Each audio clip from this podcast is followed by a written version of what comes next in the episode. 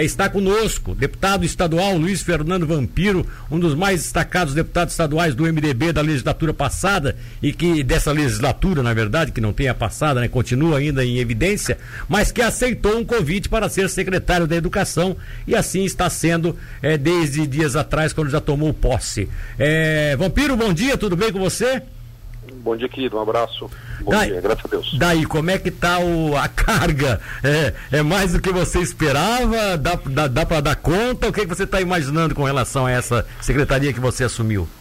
É, de, de fato, é um desafio bastante é, interessante, né? É um momento complexo é, de retomada das aulas. Né? Uma retomada das aulas por si só, na normalidade, é, tem alguns ajustes, a gente não consegue Sim. implementar, porque realmente a secretaria e a pasta da educação em Santa Catarina é algo é, bastante é, volumoso. Nós somos mais de mil escolas em Santa Catarina, mais de meio milhão de alunos, mais de 40 mil professores. Então tem uma série é, de itens que nesse momento carece uma atenção. Você imagina a logística que tem que ser feito, é, começando já pelos IPIs, né, que são os produtos é, é, de, de, proteção individual que nós distribuímos ao longo desse período, máscaras, álcool em gel, totens, termômetros digitais, depois fazer todo uh, uh, o aperfeiçoamento pedagógico também uh, com as medidas de segurança, de que forma que vão funcionar as escolas. Posterior a isso, também a logística da alimentação, porque nós teremos três tipos de funcionamentos de escola. Né? Nós teremos uma escola que seria ideal, ou seja, que a estrutura de infraestrutura escolar está perfeita, a escola está boa, tem distanciamento em sala de aula para cada aluno de um metro e meio, então tá, contempla todos dentro da sala de aula ou seja, não tem nenhum professor e nenhum aluno no grupo de risco e nenhum pai uh, assinou um termo de responsabilidade para o seu filho não ir, então essa escola pode funcionar de forma 100%. Então nós já temos uma outra escola, exemplo, que nós temos uh, uh, um grupo de professores que está dentro, inserido dentro do grupo de risco, então tem que ministrar aula dentro da, através da sua casa. Nós temos um grupo de alunos que está no grupo de risco, ou pais que entendem que não querem levar os seus filhos, porque existe essa possibilidade também, o pai assina um termo de responsabilidade com duração de 15 dias e o seu filho pode ficar é, lecionando é, dentro da sua casa com a segurança que você entende necessária e aí ainda o Estado tem que levar o kit de alimentação até a sua casa, né? E tem alunos dentro dessa escola que vão querer a aula presencial com a segurança que nós estamos dando e professores também. Então é um sistema é, híbrido, né? É, alunos com é, uma turma com professores lecionando é, de forma remota e alunos recebendo aula de aula remota, mas também alunos é, recebendo aula de forma presencial e professores dando aula de forma presencial. Tem outra escola, exemplo, é, que por um, um, uma questão de infraestrutura escolar, ciclone bomba, etc., não conseguiram achar um local adequado ou não conseguiram fazer a reforma, que essa escola não está apta a receber os alunos ainda, então ela funcionará de forma 100% remota. Então são, são uh, uh, três modelos aí que nós estamos trabalhando uh, para dar a segurança. O que acontece é que a escola da rede pública estadual estará com os mesmos equipamentos de segurança de qualquer ou melhor escola do Brasil da rede privada. Né? Nós nos atentamos a isso para dar segurança para que os pais possam, obviamente, deixar os seus filhos com segurança na unidade escolar.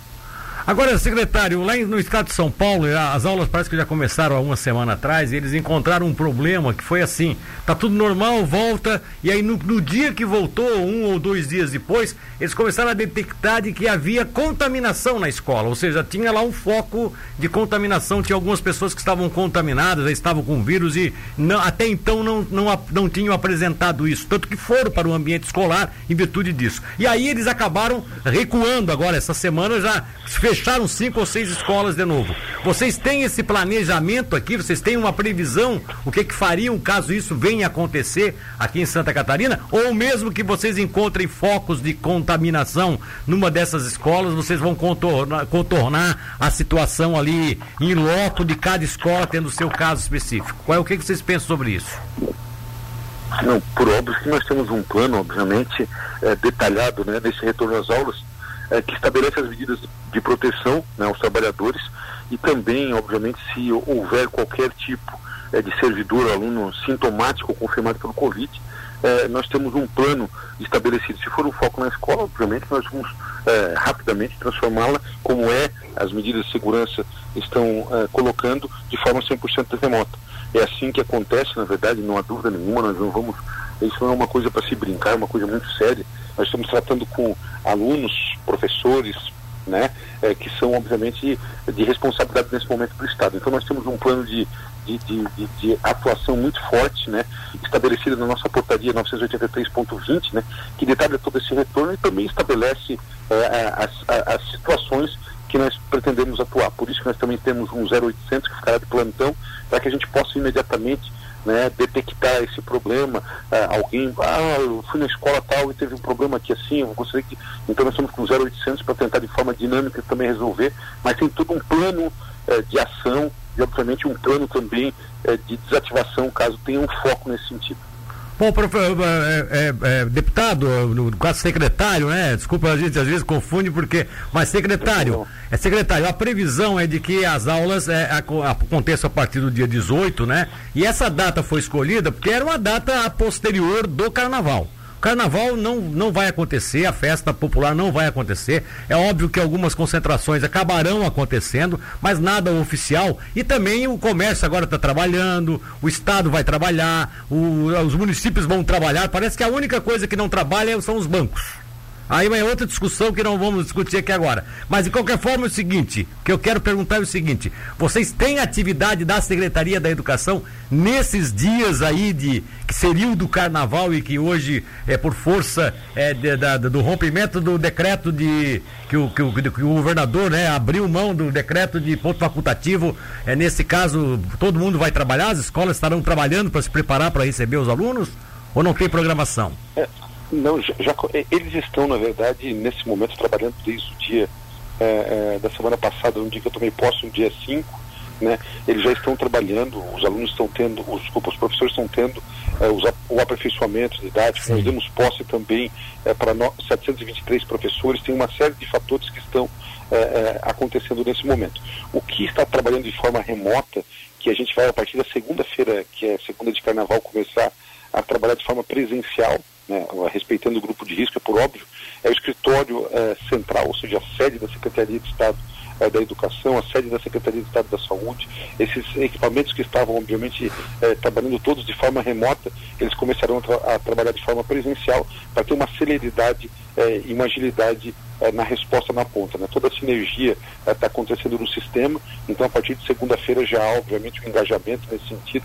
Amanhã nós estaremos no Instituto Estadual de Educação é, fazendo uma mostragem, uma coletiva na maior escala de Santa Catarina, como é que foram, ou como é que foi é, o, o, o repassado para os diretores e os professores nas unidades escolares, pedir também a concentração dos pais, não há dúvida nenhuma. A gente mudou nosso um método de vida, né? Não é porque o aluno agora vai para a sala de aula, ele tem que mudar. Se, se você leva seu filho no parque, no shopping, etc., você não deixa ele tirar máscara, você tem uma série de fatores que os pais estão, obviamente, auxiliando nesse sentido. A educação é dever do Estado, mas é obrigação de todos, principalmente da família, né? Então são questões pontuais que nós precisamos evoluir, é um novo modelo de convivência comunitária que está aí, por isso nós estamos, obviamente, nos preparando e nós somos um dos únicos países do mundo que está retomando as aulas, né?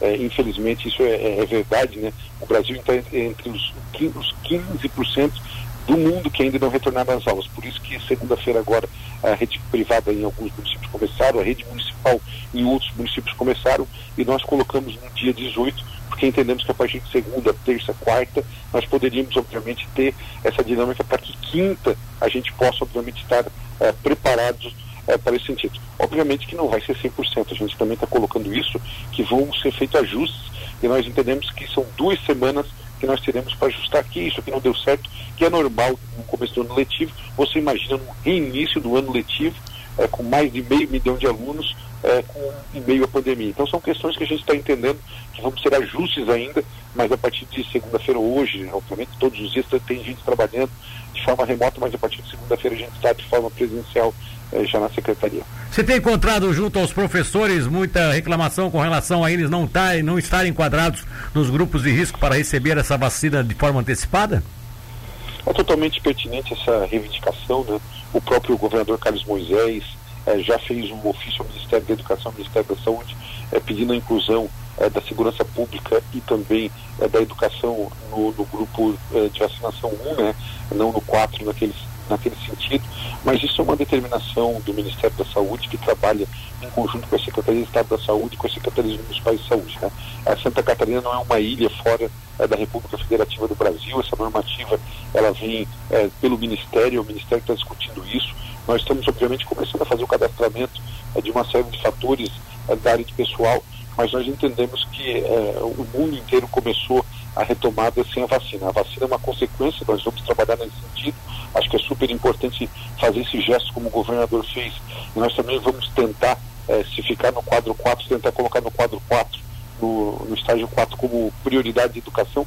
Então são questões que nós vamos aperfeiçoar, porque a gente entende que o contato é, é muito importante é, das pessoas com segurança, mas nesse momento a gente não pode ficar no aguardo de uma vacina. Nós temos que retomar com segurança e, obviamente, aguardando a vacina e lutando para que o Ministério da Saúde, eh, lá de Brasília, entenda que a educação é prioridade também. A, a disparidade entre alguns salários da Procuradoria-Geral do Estado, o governador vetou essa minha emenda que eu coloquei para regularizar isso. Sim. Nós aceitamos o veto na Assembleia e depois, dois a três meses depois, o governador fez essa equalização que eu tinha feito na emenda através de processo administrativo simples.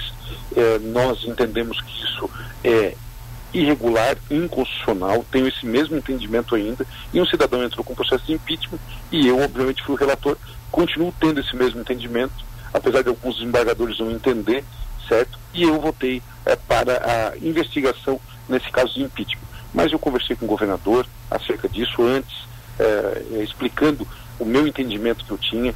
Foi uma conversa franca, eu conheço ele desde os bancos escolares, fiz duas cadeiras de direito com ele em Tubarão, então tenho uma relação é, é, próxima com ele de conversar e franca, e tive muita franqueza em falar e ter esse entendimento. Não é porque eu fui convidado a posteriori para participar é, da, da, da, do primeiro escalão que eu mudei a minha interpretação aquele. E aliado a isso, não há dúvida nenhuma, o governador tinha instaurado uma crise política de relacionamento eh, dentro do seu ambiente, principalmente da Casa Legislativa. São questões que foram superadas na minha concepção. Um dia depois do voto ele me ligou, perguntando se poderia conversar. A gente eh, continuou conversando antes e depois. Não tem qualquer tipo de constrangimento nesse sentido. Mas então, no caso da sua, na, sua, na, na sua ótica agora, ele, ele cometeu esse ato, mas não teve dolo no, na, na ação dele, foi isso? Eu não, não teve dolo porque eh, o tribunal não quis fazer investigar, perfeito? Porque o que, que acontece? É, Aceita-se a, a, denúncia de impeachment e depois faz o afastamento para investigação, perfeito? Sim. Não, não passou na primeira etapa, ficou na primeira etapa, ou seja, os, os, os, os, é, os membros do tribunal misto entenderam que ele não tinha, obviamente, participação e não precisaria daí evoluir nesse sentido a investigação. Não foi isso que aconteceu, de forma tranquila, é, sem qualquer tipo de problema. Mas você continua com a ideia de que a forma que foi feita, aquele caso estrategicamente, especificamente, não, não foi o correto?